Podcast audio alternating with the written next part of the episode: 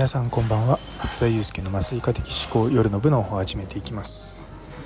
え今日はですね珍しく外勤の仕事が早めに終わってですね今4時ちょっと前なんですけれども家内のことを待ってます。あの家内は別の病院であの薬剤師で働いてるんですけども大体勤務がいつも4時までなんですよね。で僕はあの外勤早く終わったりとかしてちょっと時間があったりとかするとまあちょっと待ち合わせて一緒に帰ろうかって言って、まあ、帰ることが多いので今日もですね先ほど LINE をして1人とぼとぼと近くのコーヒー屋さんの中で待ってます。ちょっと前のあの私のツイッターでも少しお話しさせていただいたんですけれどもあのカナダにいた時にちょっとテロに巻き込まれかけたことがあるんですね。あのトロントバーンアタックっていうのがあって調べてみると、まあ、すぐ出てくると思うんですけども家の本当メカもう 50m も離れてないようなところであのミソニジストっていうあの人がですね、まあ、まあ、そういった、まあ、差別主義っていう言い方変ですけど、まあ、そういった意見を持つ方が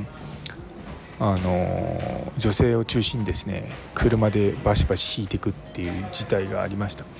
で実はですねその時は私は、まあ、あの仕事で職場にいたんですけれどもあの家内がその近くをですねちょうどその事件が起こる直前にその通りを通ってで買い物してで、まあ、その事件が起こってその後帰ろうとしたっていうような感じなので本当にもう10分15分ね、出るのが遅れてたりとか早かったりとかしたら巻き込まれた可能性があったっていうのがあって、まあ、非常にこう、まあ、怖い思いをしたと、まあ、そういったこともあってやっぱりまあ毎日ですね仕事に行ってきますと言ってでただいまと帰ってくるこの当たり前の日常っていうのが、まあ、どれだけ大切なものかということを改めて知ってそれからですかね結構まあ一昔前だと多分僕仕事早く終わったらさっさと家帰ってたりとかあとはまあ自分の、まやりたいことだけやって、まあ、好き勝手にやってたことが多かったんですけども、まあ、ここ数年、まあ、特に、ね、日本に帰ってきてからは、ま結構ちょいちょいとこう隙間時間を見つけて、ま家内とか、まあ、場合によっては子供とどっか行ったりとか、まそういったことをするようになりました。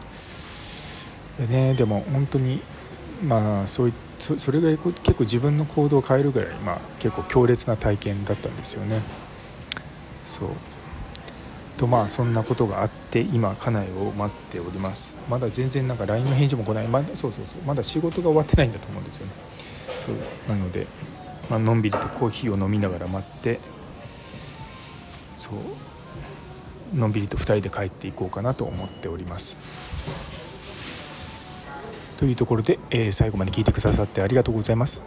恒例となったあの そう昨日